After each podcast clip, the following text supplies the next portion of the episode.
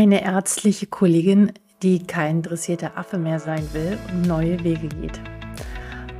Hallo und herzlich willkommen bei Docs Digital. Mein Name ist Alexandra Wittmer und ich freue mich, dass du wieder dabei bist. Dieser Podcast ist von Ärztinnen für Ärztinnen und EntscheiderInnen gemacht. Das Ziel ist es, dich zu inspirieren und motivieren, neue Wege zu gehen, damit wir gemeinsam die digitale Medizin und Kultur gestalten. Das Motto dieses Podcasts ist Become a Digital Doctor and Change the Culture of Medicine. Heute bei mir zu Gast ist die Ruth Bialo-Bruns. Sie ist Fachärztin für Allgemeinmedizin und Naturheilverfahren und hat eine eigene Praxis für ganzheitliche Medizin. Ruth ist anders. Sie ist mutig, offen und spricht die Dinge aus, die ich mich lange habe nicht getraut zu sagen. Ich finde, sie ist inspirierend und ähm, erinnert einen daran, warum man eigentlich mal angefangen hat, Medizin zu, zu studieren. Aber höre selbst. Viel Spaß. Hallo und herzlich willkommen bei Docs Digital. Mein Name ist Alexandra Wittmer und ich freue mich, heute zu Gast zu haben, die Frau Dr. Ruth Bialowons. Schön, dass du da bist. Ja, vielen Dank für die Einladung. Liebe Ruth, ähm, in deinem LinkedIn-Profil steht, Gesundheit beginnt mit der Übernahme der eigenen Verantwortung. Passiert das nicht genug? ich finde nicht. ich finde, es wird sich zu doll darauf verlassen, was von außen eingegeben wird. Und wir haben verlernt, ähm, selber uns gesund zu erhalten. Meiner Meinung also, nach. Ja, also auch wir Ärztinnen und Ärzte haben unsere Patienten eher zu einer Passivität erzogen, so nach dem Motto, wenn es nicht gut ist, dann kommen sie schon, ich helfe ihnen schon. Ja, oder besser gesagt, so nach dem Motto, ähm, der Patient kommt erst, wenn er ein Symptom hat und dann mhm. bekommt er irgendeine Pille und die macht das Symptom weg. Und ähm, in Deutschland finde ich, ist es äh, ganz, ganz eklatant so, dass man eben wirklich erst dann zum Arzt geht, wenn man quasi den Kopf schon unterm Arm hat. Und mhm. eigentlich könnte man ja vielleicht schon frühzeitiger mal gucken, was läuft denn da eigentlich falsch. Und ähm, das haben wir aber verlernt. Das wird ja. nicht mehr vermittelt. Mhm. Es wird nicht mehr vermittelt oder beziehungsweise wir haben es auch gar nicht im Studium gelernt, aber da gehen wir später drauf ein, äh, mhm. auf dieses Thema der Prävention. Erstmal zu dir und deiner Karriere und deinem Werdegang. Du bist Fachärztin für Allgemeinmedizin, hast lange in Kliniken und auch in der Praxis gearbeitet, auch in der Notfallmedizin. Vielleicht kannst du uns halt so ein bisschen mitnehmen, wie so dein Weg verlaufen ist, bevor du aus diesem System in deine Privatpraxis gegangen bist.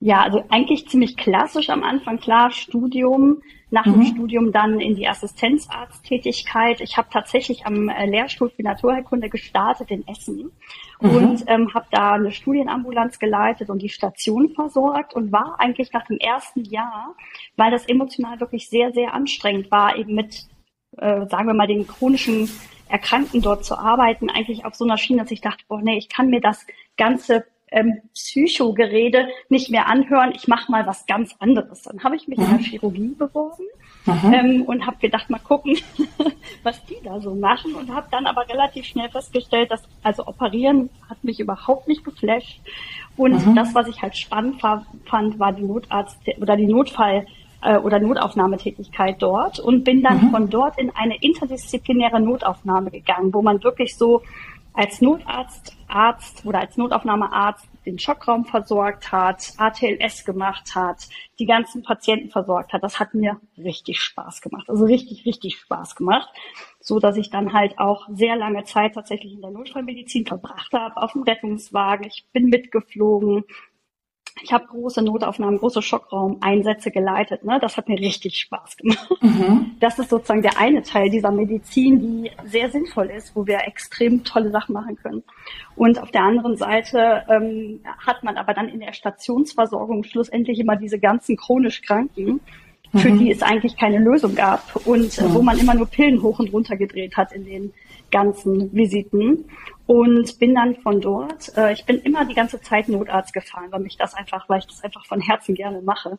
Bin dann aber irgendwann äh, mit der Entscheidung, okay, was für ein Facharzt werde ich denn eigentlich? Weil irgendwie war mein Weg immer so ein bisschen so, okay, das macht mir Spaß, das macht mir Spaß, das macht mir Spaß. Und ich habe im Prinzip das Wissen gesammelt, was ich für mich als gut erachtet habe, sozusagen um qualitativ hochwertig ausgebildet zu sein. Ja, und bin dann irgendwann in die Praxis gegangen, weil ich gedacht habe, Mensch, Allgemeinmedizin ist tatsächlich das, was zwar vom Facharzt her nicht so hoch anerkannt ist, tatsächlich. Man denkt immer, oh Gott, das sind irgendwelche, wie auch immer gearteten Kollegen. Ähm, also ich finde das nicht so, aber ja, okay, spannend. Also das war immer so das, was einem entgegenschlug, ne? Also zumindest Aha. in den Kliniken, so, ah, die mhm. Hausärzte, die Hausärzte, die machen nur Quatsch. Ähm, ich habe aber gedacht, nee, ähm, das vereint wirklich eigentlich alles. Alles, was du machen möchtest, vereint mhm. sich dort, genau. Und dann bin ich quasi in die ambulante Praxis gegangen und habe da so ambulant gearbeitet, bis ich meinen Facharzt gemacht habe sozusagen. Und das war auch tatsächlich lange im schulmedizinischen und klassischen KV-System. Ja. und ähm, dann war der Schritt in die Privatpraxis nicht so besonders schwierig weil man einfach gesehen hat, was die Diskrepanz da ist in dieser Tätigkeit. Ne? Also inwiefern man da reglementiert ist, eingeschränkt ist in seiner ärztlichen Tätigkeit, in seinen Entscheidungen und so. Ne? Also ich habe da Sachen miterlebt, das war, das ging auf keine Kuhhaut. Und tatsächlich war ich am Ende dieser Zeit selber ähm, mit den Nerven so am Ende, dass ich irgendwann eines Morgens mit so einer Facialisparese aufgestanden bin. Ja. Und ähm, die eine Gesichtshälfte war gelähmt. Mhm. Und das war tatsächlich ausschließlich stressbedingt. So. Und äh, äh, dann habe ich ja, mir überlegt, so das macht ja keinen Sinn. Mhm. Äh, das kann ich gut verstehen und das ist nicht das erste Mal, dass ich von, das von ärztlichen Kolleginnen und Kollegen höre. So eine Facialisparese kommt immer gern mal so um die Ecke. Ähm, mhm. Das habe ich schon häufiger erlebt. Ähm, was ist denn, da wollen wir jetzt gar nicht so tief einsteigen, aber was würdest du denn sagen, dass du in diesem KV-System da erlebt hast, was also die, der, der größte der größte Stressfaktor für dich war? Die Schlagzahl? Oder was war es? Die Schlagzahl, also nicht, weil ich das nicht hm. zeitlich schaffe. Ich schaffe das super. Ich, in der hm. Notaufnahme habe ich die ganze Notaufnahme alleine geleitet. Ne? Aber ähm, diese mangelnde Zeit, um mit den Patienten sinnvoll zu sprechen und zu verstehen, warum es dem jetzt gar nicht gut geht. Und hm. dann natürlich auch die mangelnde Zeit, dem Patienten vielleicht Dinge mit an die Hand zu geben, die er machen müsste, in der eigenen Verantwortung, mhm. um die Gesundheit sozusagen positiv zu beeinflussen. Und da hast du in fünf bis zehn Minuten, kannst du keinem erklären, warum das sinnvoll ist, die Ernährung umzustellen oder mehr zu schlafen oder Sport zu treiben oder was auch immer es ist. Ne? Mhm. Und ich habe das immer wie so eine unterlassene Hilfeleistung empfunden, tatsächlich, dass ich mein Wissen nicht teilen konnte, obwohl das sicherlich viele interessiert hätte, weil die ja auch fragen, was kann ich noch machen? Na, und wo schon immer so, äh, nee, also äh, die nächsten sitzen schon draußen. Und ähm, das war was, was mich echt belastet hat. Das hat mich richtig belastet. Hm, das glaube ich.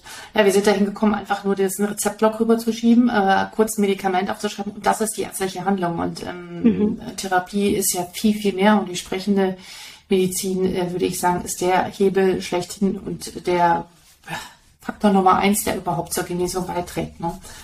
Mhm. Definitiv, und, ja. Und aber trotzdem ist natürlich schon Privatpraxis und allgemeine Medizin anders als Notfallmedizin in der Klinik. Vermisst du das nicht? Ja, doch, doch, tatsächlich schon. Mhm. Aber da ist äh, tatsächlich, da ist es auch so, ich meine, es gibt ja tausend Notarztstellen, ich könnte jetzt auch hier noch Dienste machen, aber ja. mein Anspruch war immer, äh, wenn ich das mache, dann mache ich das mit höchster Perfektion. Und dann ah. mache ich das nicht halbgar. Also wenn okay. ich das permanent mache und ich kann mir sicher sein, es stirbt keiner, wenn ich komme, dann bin ich zufrieden. Und wenn ich jetzt so lange raus bin, dann fände ich das irgendwie für mich persönlich nicht mehr passend. Ähm, aber ich habe mich irgendwann entschieden, weil es einfach auch mit Familie und, und ähm, mit meiner Ehe und meinem Sohn einfach nicht vereinbar war. Ne? Dieses Schichtdienstmodell, 24-Stunden-Dienste, Wochenendnächte und so. Das hat einfach nicht gut gepasst. Und ich war ja. einfach nie da. Und, ja. ähm, und ich habe mich dann irgendwann entschieden, was kann ich jetzt mit meinem ganzen angehäuften Wissen mhm. und diesen ganzen Fortbildungen, die ich ja immer parallel besucht habe. Also ich habe mich immer parallel auch, sagen wir mal, alternativ fortgebildet, obwohl ich das Wort scheiße finde, weil es ist keine Alternative, mhm. sondern es ist ja schlussendlich eine Ergänzung. Ähm, und habe mich immer auch ähm, sozusagen da weitergebildet und schlussendlich tatsächlich auch noch in Amerika in einer Schule eingeschrieben ähm, zum Thema Applied Functional Medicine, wo mhm. es nur um ähm, Biochemie und Pathophysiologie gibt und geht. Und das ist so spannend, so dass ich gesagt habe, das passende ist tatsächlich dann vielleicht die detektivische Suche nach der Ursache der Erkrankung. Das ist so ein bisschen wie so ein Krimi auch manchmal und bringt mir zwar viele ähm, natürlich chronisch kranke Patienten, die auf der Suche sind nach einer Lösung oder einem Ansatz, aber was halt mega spannend ist, wenn man da so richtig tief reintauchen kann in die Prozesse. Und das konnte ich also schlussendlich nur in einer Privatpraxis machen. Mhm. Na, und das, da habe ich zugunsten meiner eigenen äh, Gesundheit entschieden. Ne? Da habe ich mir gedacht, ich werde da krank in dem System, da gehe ich lieber mhm. Pferde züchten. Ne? Also du hast im Endeffekt, ja, natürlich ist es gut, du hast auf deine Gesundheit geachtet und darum, davon profitieren jetzt natürlich auch wiederum deine Patientinnen und Patienten. Du wirst sicherlich, und ich kann mir vorstellen, dass der eine oder andere Hörer, Hörerin oder Zuschauer jetzt denkt, wenn wir das alle machen würden, ja, es kann nicht sich jeder so eine Medizin leisten und in diesem System. Was sagst du dazu? Das stimmt jetzt in dieser, in diesem Setting natürlich und mhm. ähm, das halte ich auch nicht für richtig, ähm, mhm. weil, aber trotzdem kann ich nicht von der sagen wir, von meinen Ansprüchen an eine gute Medizin abrücken. Ne? Das heißt, ja. eigentlich würde ich mir wünschen, dass jeder, jeder Patient oder jede Patientin, wenn sie möchte, eine Möglichkeit hat, mit ihrem Arzt ausführlich zu sprechen und beraten zu werden. Ne? Weil das ist ja im Prinzip das Einzige, was uns Ärzte noch ausmacht. Ne? Diese emotionale Verbindung mit den Patienten, das Guidance, die Beratungsleistung und so weiter. Ein Rezeptblock kann auch irgendwer ausfüllen. Ne?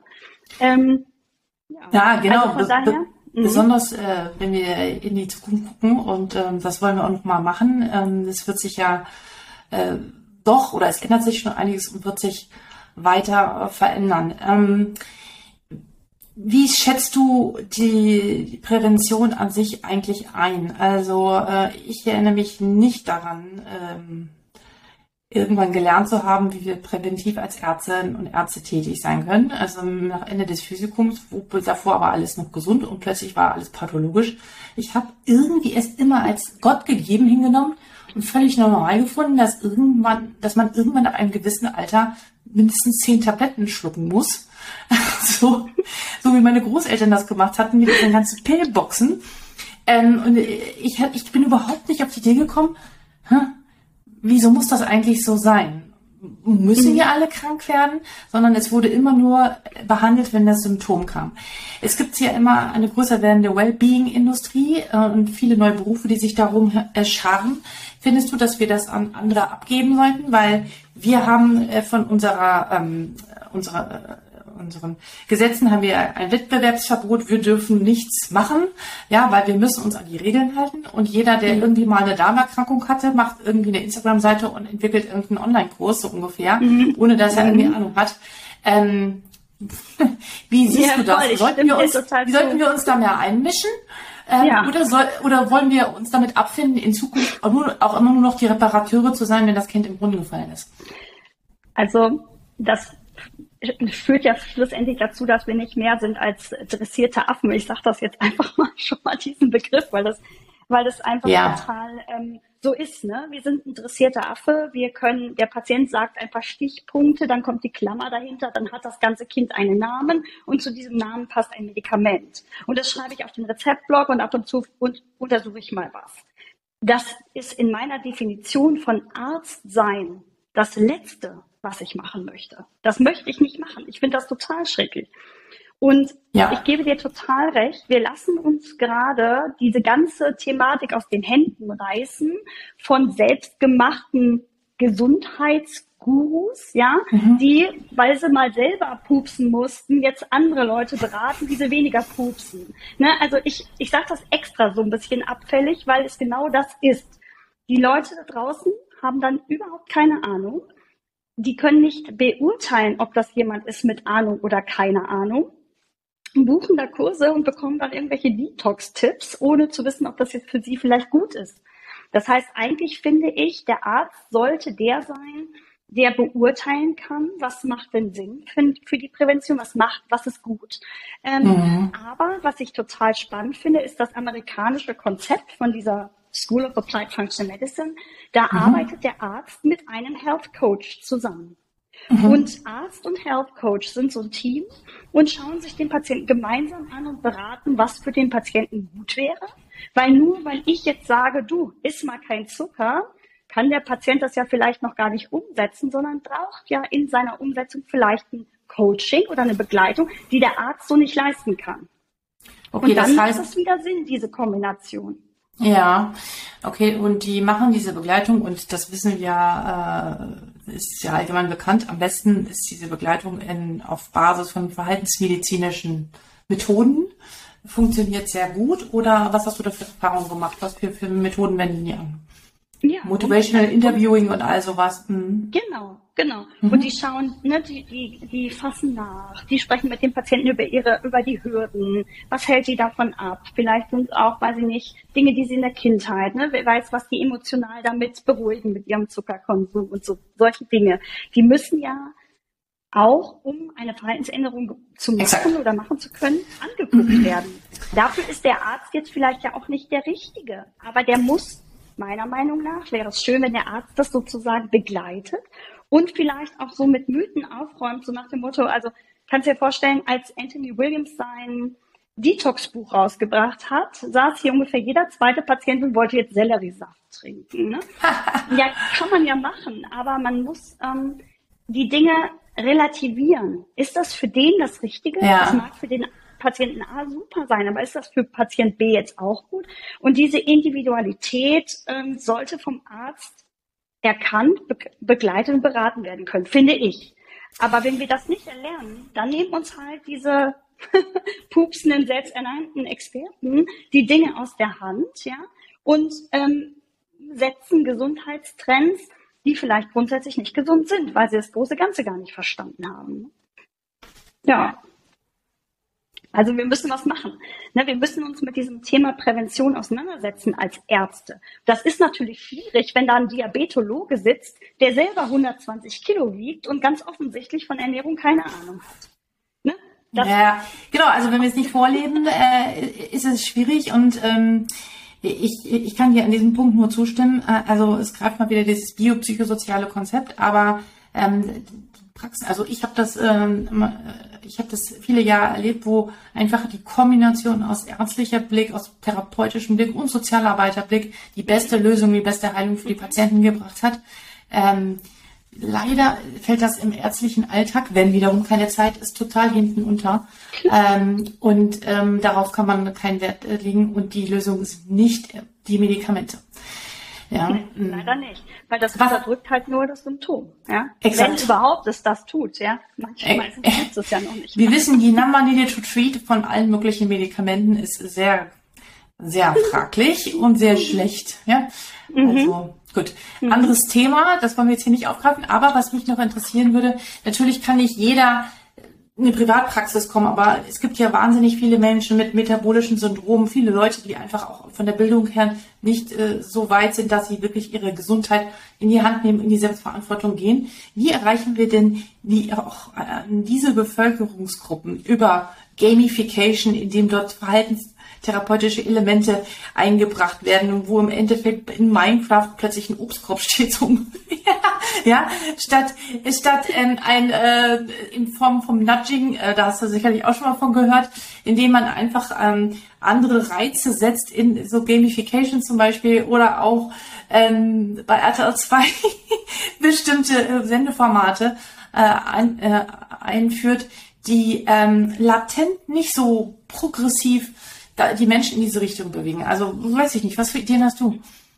Also ich habe ähm, mit Interesse tatsächlich die Berichterstattung der Gamescom verfolgt, ah, okay. weil ich äh, total spannend, weil ich, ähm, mein Sohn ist 13, mein Sohn ist der totale Gamer. Ich glaube, mhm. das sind die vielleicht alle, aber ich habe damit irgendwie so eine Barriere, weil mich, das triggert mich und ich denke immer, Mann, jetzt sitzen die immer vor dem Computer. So, und dann habe ich aber bei dieser Berichterstattung tatsächlich eben diese Impulse über diese, diese Idee von Healthy Gaming ähm, gehört und ja. eben in solche Spiele solche New Habits einbauen zu lassen, die dann wiederum da praktisch mega fand ich die Idee, weil das ja vielleicht was ist, wo wir viele Leute drüber erreichen, fand ich mega. Ähm, ich habe ähm, auf der anderen Seite gab es, ähm, habe ich dann gleichzeitig einen Artikel gelesen und ich bin jetzt nicht mehr ganz sicher, aber ich glaube, der kam aus Finnland. Und in Finnland gab es mal eine Weile, wo die Jugendlichen extrem viel geraucht haben und getrunken haben. Ja. Und Finnland oder Island, eins von den, ein, einer äh, dieser beiden ähm, Staaten. So. Und dann haben die Folgendes gemacht, dass die die Jugendlichen massiv sozusagen mit ähm, Healthy Living überschüttet haben. Die haben den Sportkurse bezahlt, die haben den solche Dinge. Ne? Ähm, das wurde so voll gehypt und man konnte Bonuspunkte erreichen für gesundes. So und deren ähm, deren äh, Trinkverhalten und Rauchverhalten hat sich so dramatisch verbessert, dass jetzt von 45 Prozent trinkenden Jugendlichen auf 5 Prozent gesunken ist. So, und ich glaube, wir müssen quasi da vorne schon anfangen. Ja, wir bringen naja. Kindern doch schon in der Kita nicht ja. bei, was gesundes Essen ist. Da gibt's Snacks, da gibt's ähm, Cracker, da gibt's Kuchen. Ne, und das, das kann man ja mal machen. Da spricht ja überhaupt nichts dagegen. Und ich mag auch gerne mal eine Pizza oder trinke eine Flasche Champagner oder irgendwas aus. Ja, ähm, Das ist alles cool. Ne? Aber wir müssen prinzipiell wissen, was macht das mit uns und was macht das, wenn ich das ganz häufig mache. Und wir müssen viel früher anfangen. Wenn wir bei, bei einem 16-jährigen, 60-jährigen Menschen kommen und sagen, hör mal, deine Wurststulle, die bringt dich jetzt gerade ins Grab, dann ist es vielleicht schwieriger, das zu verändern, als wenn so ein Kind permanent mit gesundem Gemüse und solchen Sachen aufwächst. Ne? Und das, mhm wir müssen da anfangen, glaube ich. Also das ist in der Schule und im Kindergarten wird das nicht gelehrt. Und dieses tradierte Wissen von Oma auf Mutter, auf, weiß nicht, oder auf Vater, das funktioniert eben nicht mehr. Das tradierte Wissen ist verloren gegangen. Und das mhm. ist total schade. Und wenn man jetzt hier in der Praxis sehe ich das daran, dass zum Beispiel viele Jugendliche und junge Erwachsene kommen und wirklich komplett hilflos sind, wenn sie ein bisschen Fieber haben komplett hilflos. Und meine Strategie ist dann immer, dass ich sage so, was würdest du denn machen? Was hast du dir überlegt? Was, ne? sag mal, was ist die Idee dahinter? Weil sie so Panik bekommen, oder? Ja. Also, okay. Mhm. Also so ein bisschen so hypochondrisch, ne? so, äh, ja. oh Gott, mein, mein Körper macht jetzt Fieber. Und wenn man dann sagt, ja, Fieber ist jetzt vielleicht gar nicht so schlecht, weil das ist ja eine, eine Reaktion ja. auf irgendwas, was kann man machen, um Fieber vielleicht nicht gleich zu unterdrücken, sondern einfach so ein bisschen ne, Wadenwickel und so Zeug. Das klingt jetzt esoterisch, aber es ist total gesund. Nö, überhaupt nicht. Ne? Und die haben keine Idee mehr dazu und das ist echt verrückt. Ja, also auch ein Wissen, wie funktioniert eigentlich der eigene Körper, ne? Also ja, wo sitzt welches Organ und ähm, mhm. und wie gehe ich äh, mit äh, auch damit um, wenn es mal nicht so läuft oder ich funktioniere, wie ich eigentlich immer glaube zu funktionieren zu müssen. Mhm, genau. Und, und ne, wenn ich Kopfschmerzen habe permanent, dann hat das ja irgendeine Ursache. Und dann ist die Lösung nicht jeden Tag Ibuprofen. Nee. Und ähm, bis das dann so durchsickert, dass es vielleicht eine Alternative gibt zu den Ibuprofen-Tabletten, indem man sich überlegt, wodurch werden die Kopfschmerzen denn ausgelöst, also da finde ich, ähm, das ist echt verrückt. Ne? Und ich versuche das so bei meinem Sohn, versuche ich das so richtig zu forcieren, dass er das versteht, was darunter passiert. Und das ist spannend. Ja, mhm. Die verstehen das, die sind schlau. Ich habe dem schon mal so einen Zuckersensor angeklebt, ne, für zwei Wochen.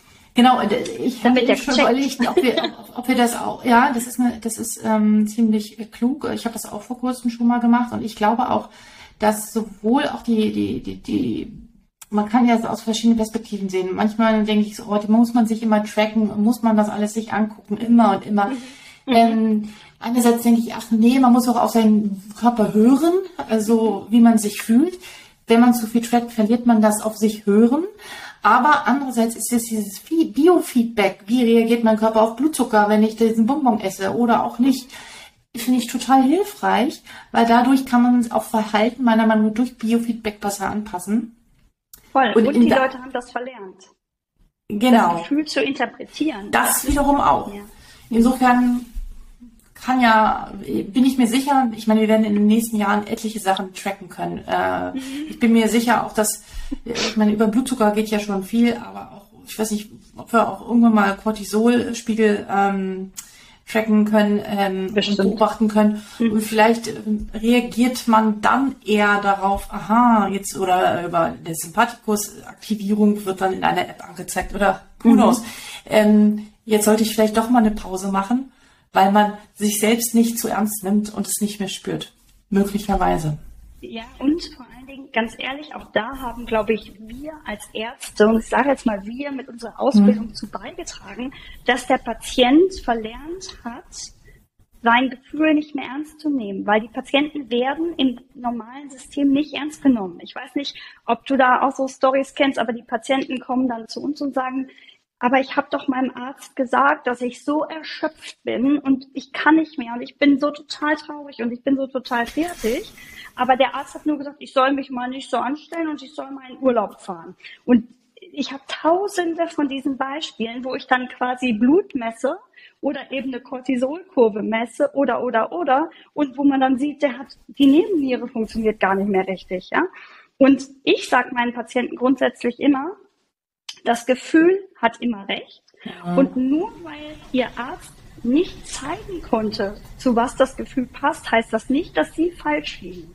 Dann hat er vielleicht ja. nur nicht gewusst, was er messen soll. Ne? Und wir müssen die Patienten wieder ernst nehmen, damit sie sozusagen auch sich gesehen und ernst genommen fühlen, damit sie auch wieder in die Selbstverantwortung zurückkommen. Und das ich, ja, wir müssen die, super. Ja, wir müssen mhm. die Patienten, ich stimme dir voll zu, die, wir müssen die Patienten sehen. Aber um einen Patienten, um einen anderen sehen zu können, müssen wir uns erstmal selbst sehen. Und wenn ich in einer mhm. Praxis bin, wo ich so einen hohen Durchschlag habe, ich glaube, die Möglichkeit, sich einzufühlen oder auf diese Menschen mhm. einzuschwingen, die ist überhaupt nicht mehr gegeben. Also sprich, mhm. solange ich mich mit meinen Bedürfnissen und Grenzen nicht sehe, mhm. dann kann ich auch meinem Patienten nicht gerecht werden. Mhm. Und äh, das ist unheimlich bitter. Und ich glaube, irgendwann ist man so in der Mühle drin und so blind dafür, ähm, dass man äh, dass man es ja vielleicht auch gar nicht mehr wirklich merkt. Ne? Und das du, ist ich glaube ganz ehrlich, man wird da total zynisch in diesem System. Das ne, auch. Das, ne, man wird da total zynisch. Patienten sind einfach nur noch so eine Last. Was genau. will der jetzt schon wieder von mir? Was will genau. der jetzt schon wieder? Aber jeder hat ja für sich eine, eine eigene, ich sag mal, Leidensgeschichte oder ein eigenes Problem, was in dem Moment für mich subjektiv ja auch schlimm ist. Ja. ja? Und ich finde, es ist auch sehr respektlos, einfach zu sagen, ja, pf, interessiert mich nicht, es interessiert, äh, äh, stimmt so nicht oder dein Gefühl stimmt nicht oder so. Ne, das, aber das lernen wir auch in der Uni. Wir kümmern uns ja um uns auch nicht. Ne? Da werden wir verheizt bis zum Abwinken und noch ein Dienst und noch ein Dienst und keine Pause und sorry, aber wir sind da ja auch nur menschliche Masse. heute habe ich, ja, definitiv, ich habe heute äh, vorhin mit einer ärztlichen Kollegin gesprochen, die in der inneren Assistenzarztzeit ist und sie meinte, oh Gott, ich weiß gar nicht, ob ich es weiter durchhalten soll oder weitermachen soll. Soll ich den Facharzt machen oder noch nicht? Sie sei jetzt im ersten Jahr und sie sei schon so durch, aber alle sagen, man müsste halt mal durchhalten. Mhm. Und das alles war schon so anstrengend und sie hat das Gefühl, jeder Tag ist ein Kampf. Das ist doch unheimlich traurig. Und ähm, mich macht das unheimlich, also mich macht es wütend, darum mache ich das hier und hoffe auf Besserung, dass wir äh, etwas äh, bewegen können, äh, indem wir äh, wachrütteln, inspirieren und ähm, das immer mehr sich dahinstellen und sagen, nein, ich mache da nicht mehr mit. Ja, oh, also, ich habe gerade eine mhm. junge Kollegin eingestellt tatsächlich. Die ist anderthalb mhm. Jahre im Job. Ne? Und sie hat zu mir gesagt, ich schmeiß hin, wenn ich jetzt nichts anderes mache. Und die hat ein total gutes Mindset und die hat eine ganz hohe emotionale Intelligenz. Und mhm. alles andere können wir dabei bringen. Ne? Da, das ist ja nur, das sind nur Details. Ne? Aber wenn du das mitbringst, dann, dann öffnet sich die Welt. Und ich sehe, dass sich das ändert. Die jungen, ich seh, ich, Ärzte sind nicht so wie wir. Ne? Was ich da für Dienste gemacht habe, ne? was ich da alles mitgemacht habe kurz vor ja. und so weiter. Und nicht nur ich jetzt, ne? das ist jetzt, ich kann jetzt von mir sprechen, aber ich kenne ja die anderen da draußen, wie fertig wir waren, wie, wie unmenschlich das ist. Und dann funktioniert man in der Notaufnahme und kriegt mal klar, ob das jetzt wirklich hochtrabend lebensbedrohlich ist oder nicht. Mach das mal nach 48 Stunden irgendwie durch, ohne Schlafgefühl. Und ähm, das kann es nicht sein. Ne? Also ich erinnere mich, echt geil. Der Job ist so geil. Total. Wirklich. Ja, ich erinnere mich an einen, äh, an einen Morgen, da hatte ich so eine Doppeldienst an nach einem Wochenende.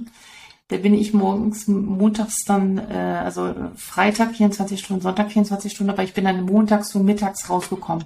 Ich bin Auto gefahren und ich hatte das Gefühl, ich bin betrunken.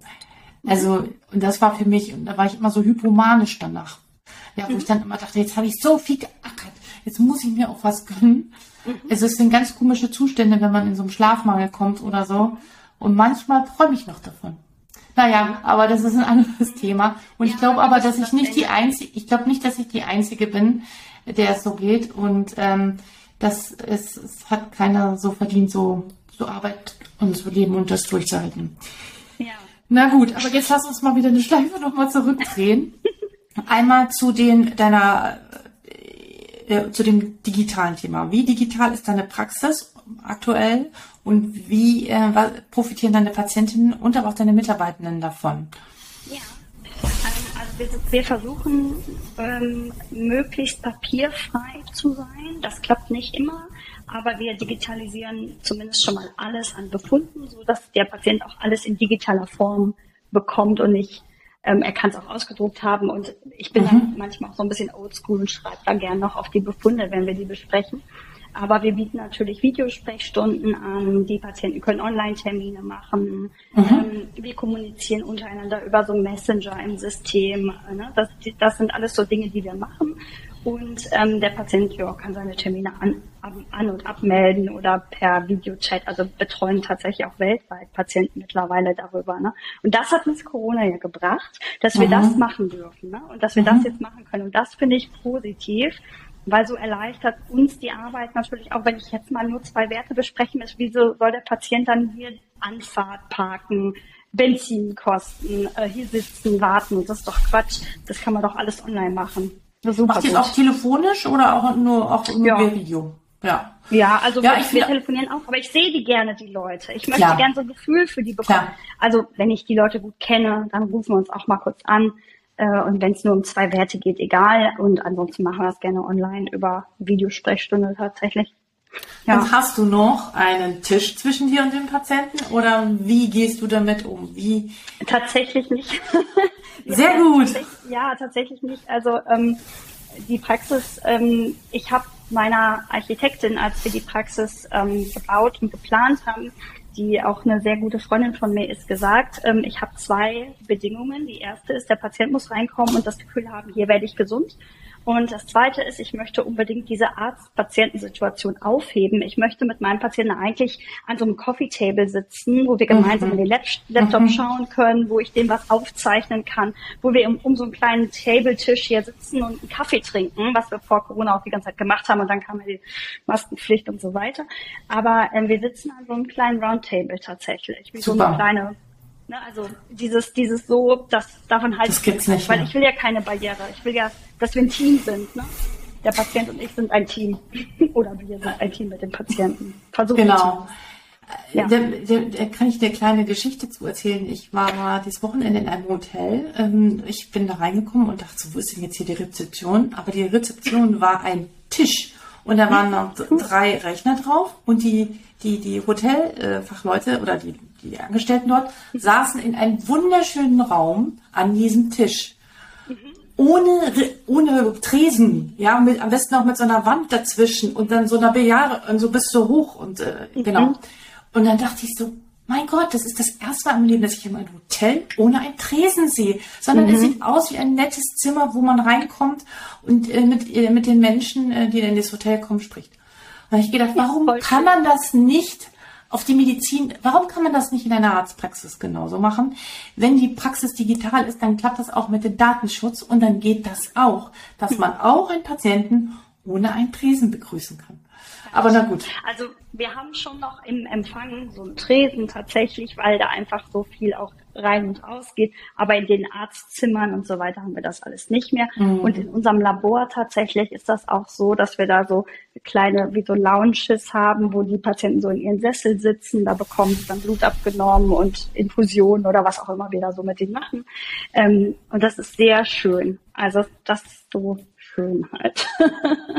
Aber weißt du, ganz ehrlich, auch da, ich, ich bin hier den ganzen Tag. Ich mache das aus absoluter Überzeugung. Ich liebe diesen Job. Ich finde den total ja. toll. Und ich will mich da einfach ähm, wohlfühlen. Das ist das eine. Ich will, dass meine Mitarbeiter sich wohlfühlen, dass wir untereinander auch eine super Ebene finden, wo wir eben fast keine Hierarchie einbauen. Ja, wir, mhm. wir haben fast mhm. keine Hierarchie. Ähm, wir haben zwar so Aufgabenverteilungen, wo klar ist, die ist dafür jetzt zuständig, aber mhm. eigentlich haben wir das nicht mehr und man ist hier total, alles ist per Du, alles ist offen.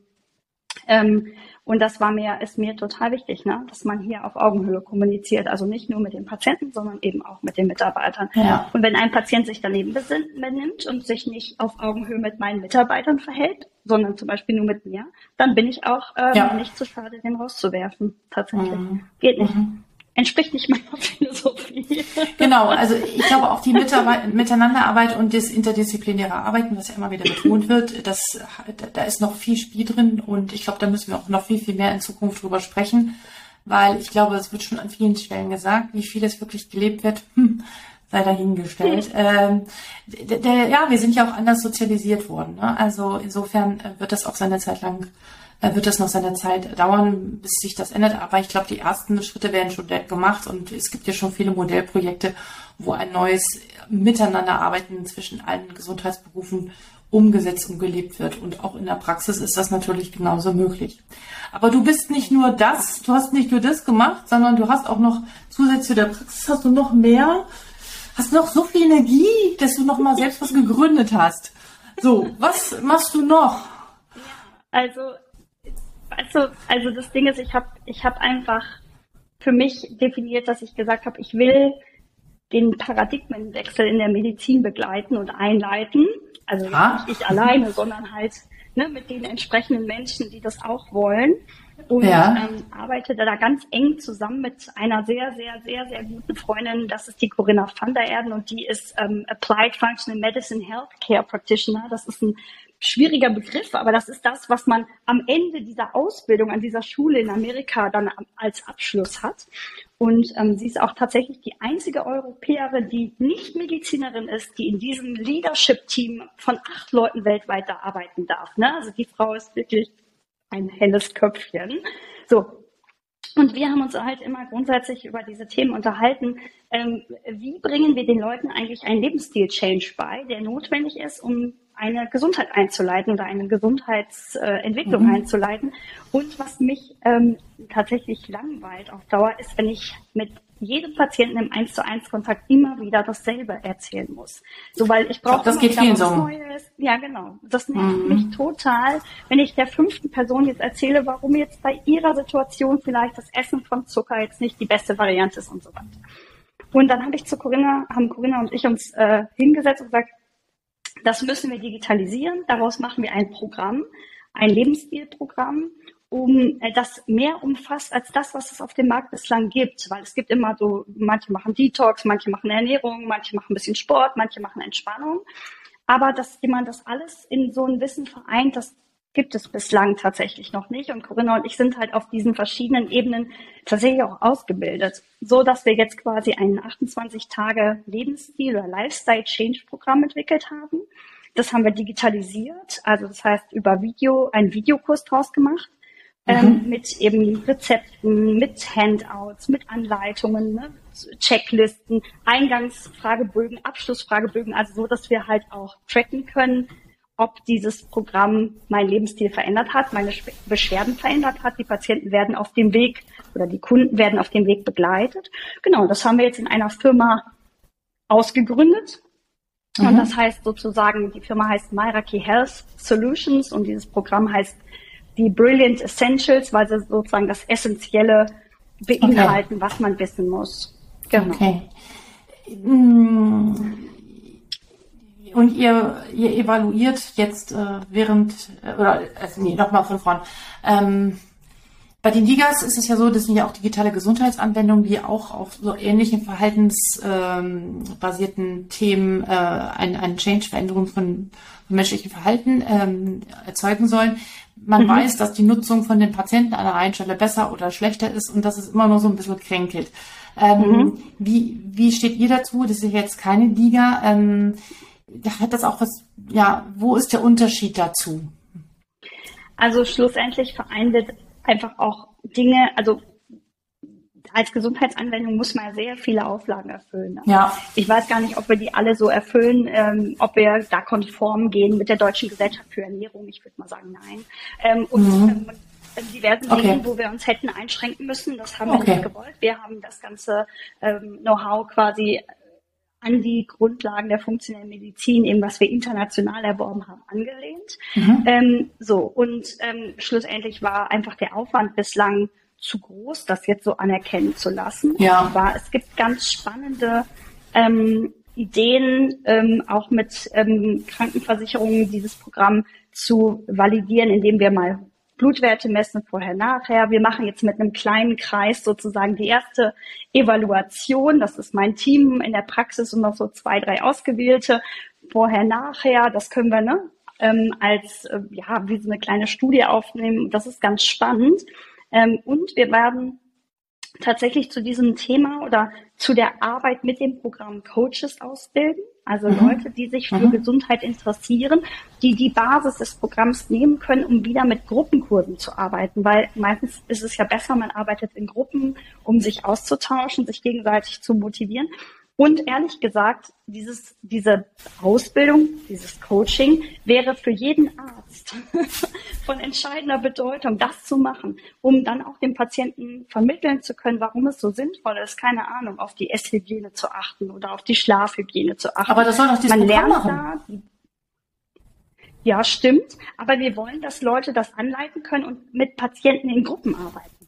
Ah, okay. Aber wäre da nicht an dieser Stelle wieder so ein Health Coach eher angebracht und nicht der Arzt? Ja, kann man ja machen. Aber wenn der Arzt nicht weiß, worum es in dem Programm geht, ist auch schwierig. Das stimmt. Und ich das bin stimmt. mir ziemlich sicher, dass die meisten Ärzte tatsächlich von der Materie in den Details keine Ahnung haben. Ja. So, also das heißt, es könnte gut sein, so ein Programm selber mal zu durchlaufen. Ne, um mal zu ja. gucken, wie geht's mir denn eigentlich, wenn ich so einen Lebensstil-Change mal machen soll. Ähm, aber wir haben tatsächlich auch viele Studentinnen, Studenten, die sich jetzt schon angemeldet haben, um so ein Coach zu werden. Und das ist echt cool, weil die werden dann ihren Patienten wieder andere Dinge erzählen. Und gucken.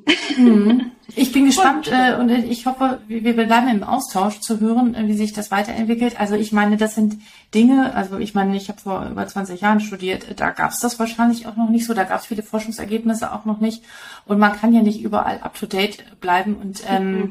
insofern glaube ich, ist es ganz normal, dass viele einfach keine Ahnung davon haben, so und ähm, aber um Lebensstiländerung anzuleiten, sollte man es auch selbst irgendwie ein wenig umsetzen können und ein Bewusstsein dafür haben, ähm, dass, äh, ja, um es auch wirklich gut vermitteln zu können. Ich, ähm, ich, ich, wir werden das gerne in den Shownotes verlinken äh, zu dieser Seite und zu diesem Programm. Ich bin gespannt, was du berichten wirst, nachdem die ersten Patienten das durchlaufen haben und auch diese Health Coaches. Das, das, das glaube ich. das glaube ich. Was glaubst du, wo wir 2030 sein werden ähm, als Ärztinnen und Ärzte? Was dürfen wir neu lernen? So in kurzen Sätzen und was müssen wir verlernen? Also ich glaube, was wir unbedingt lernen müssen, ist äh, zurückzukommen zur Begleitung und Empathie für den Patienten. Mhm. Dass wir sozusagen dieses psychoemotionale viel, viel intensiver ähm, uns aneignen, weil die ganzen anderen Dinge, ja, Auswertung von Daten, das kann eine KI viel besser als wir und wahrscheinlich sogar fehlerfrei. Ne, und das zu, zu klassifizieren, auch davor keine Angst zu haben. Ne? Also ich habe null Angst vor diesen ganzen neuen Technologien. Ich finde das total spannend, ähm, weil schlussendlich muss es dann am Ende jemanden geben, der kein Computer ist, der den Patienten abholt, der den Patienten begleitet und der dem Patienten Zuspruch gibt, die Sachen erklärt und so weiter. Und da sehe ich tatsächlich den Arzt. Ne? Mhm. Ne? Und ich, ich fände es nicht schlecht, wenn so eine KI mir erstmal meine ganze Diagnostik auswertet und ich das einfach nur interpretiere und bespreche. Also ich finde sozusagen dieses Einfühlen, dieses empathische ja. mit dem Patienten, das bleibt total auf der Strecke. Und wenn ich noch die Medizinstudenten höre, die dann sagen, ja, das ist ja äh, psychosomatisch, äh, der Patient äh, hat eine Psychostörung, da könnte ich ja, flippen, das, das triggert mich total.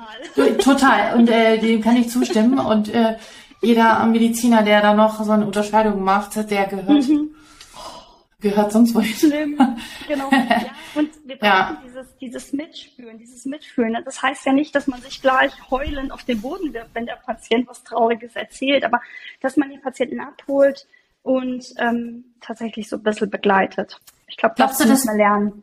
Mh, glaubst du, dass wir dass, es, dass wir uns schon im Kulturwandel aufgrund der digitalen Transformation in der Medizin schon befinden, dass er angefangen hat, ähm, überhaupt auch wie wir Medizin sehen, was wichtig ist. Wo, wo befinden wir uns da? Ich glaube tatsächlich noch relativ am Anfang, mhm. wobei es immer mehr Leute von unten gibt, die jetzt da durchkommen. Das sind aber meistens Leute, die wirklich in eigenen Praxen und so weiter arbeiten oder vielleicht auch in Praxisverbünden, wo das schon so ein bisschen praktiziert wird. In den Krankenhäusern ist das momentan auf einem Tiefstand oder Tiefpunkt angekommen. Das, was wir da erleben, ist eine wirkliche Katastrophe. Da wird ja niemand mehr versorgt, da wird, werden die Patienten nur noch verwahrt. Und ähm, da sind wir noch nicht. Also das System ja. muss noch ein bisschen so.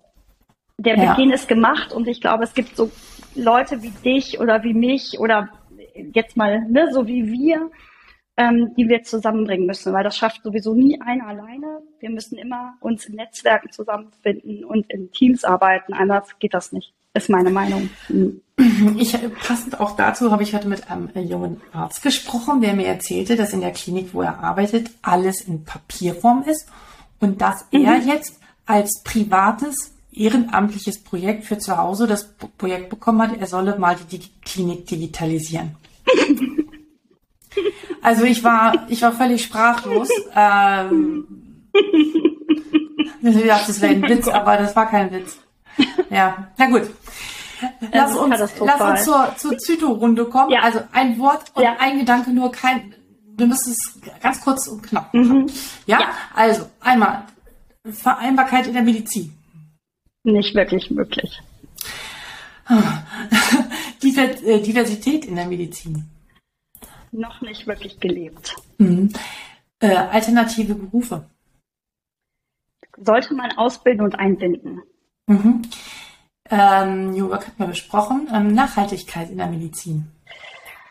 Kommt drauf an, wo wir sind, aber eigentlich noch nicht wirklich umgesetzt. Ja. Prävention hatten wir und Arztgesundheit hatten wir auch schon besprochen. Ja, wird missachtet. Ähm, gibt es ein Buch oder einen Roman, den du gerne den äh, Zuschauern, Zuschauern, Zuhörern, Zuhörern gerne empfehlen möchtest? Ich habe tatsächlich ganz lange über diese Frage nachgedacht. Es gibt so viele Bücher, dass es immer ein bisschen davon abhängt. Aber ähm, ich habe ein okay. spannendes Buch über ja. Mitochondrien gelesen von Bodo ah. Kuklinski.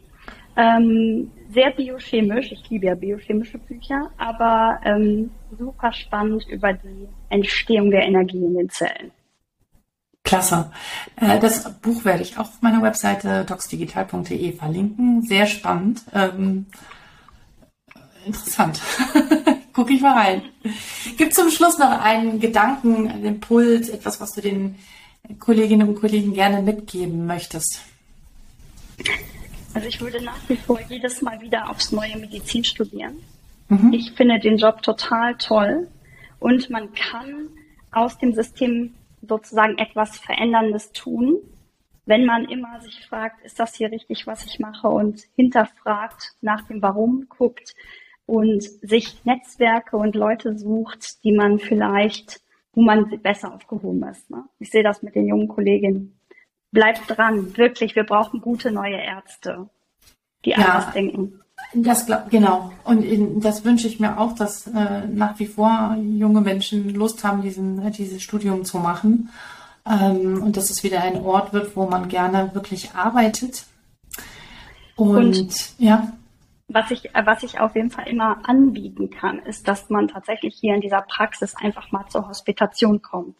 Ne? Wir, oh, pass wir auf, sind, was du hier sagst. ja, ich sag mal so, wir können das jetzt zeitlich planen, mhm. aber wir sind offen.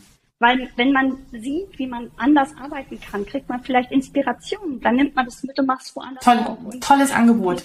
Ne? Wir also laden jeden ein, der sich bei uns meldet, weil ich das, wir möchten es einfach nur teilen. Ne? Es kostet kein Geld, wir haben keine Geheimnisse, es ist wirklich open up. Ich komme vorbei. Ja. ja, super gerne. Wirklich. Bist du.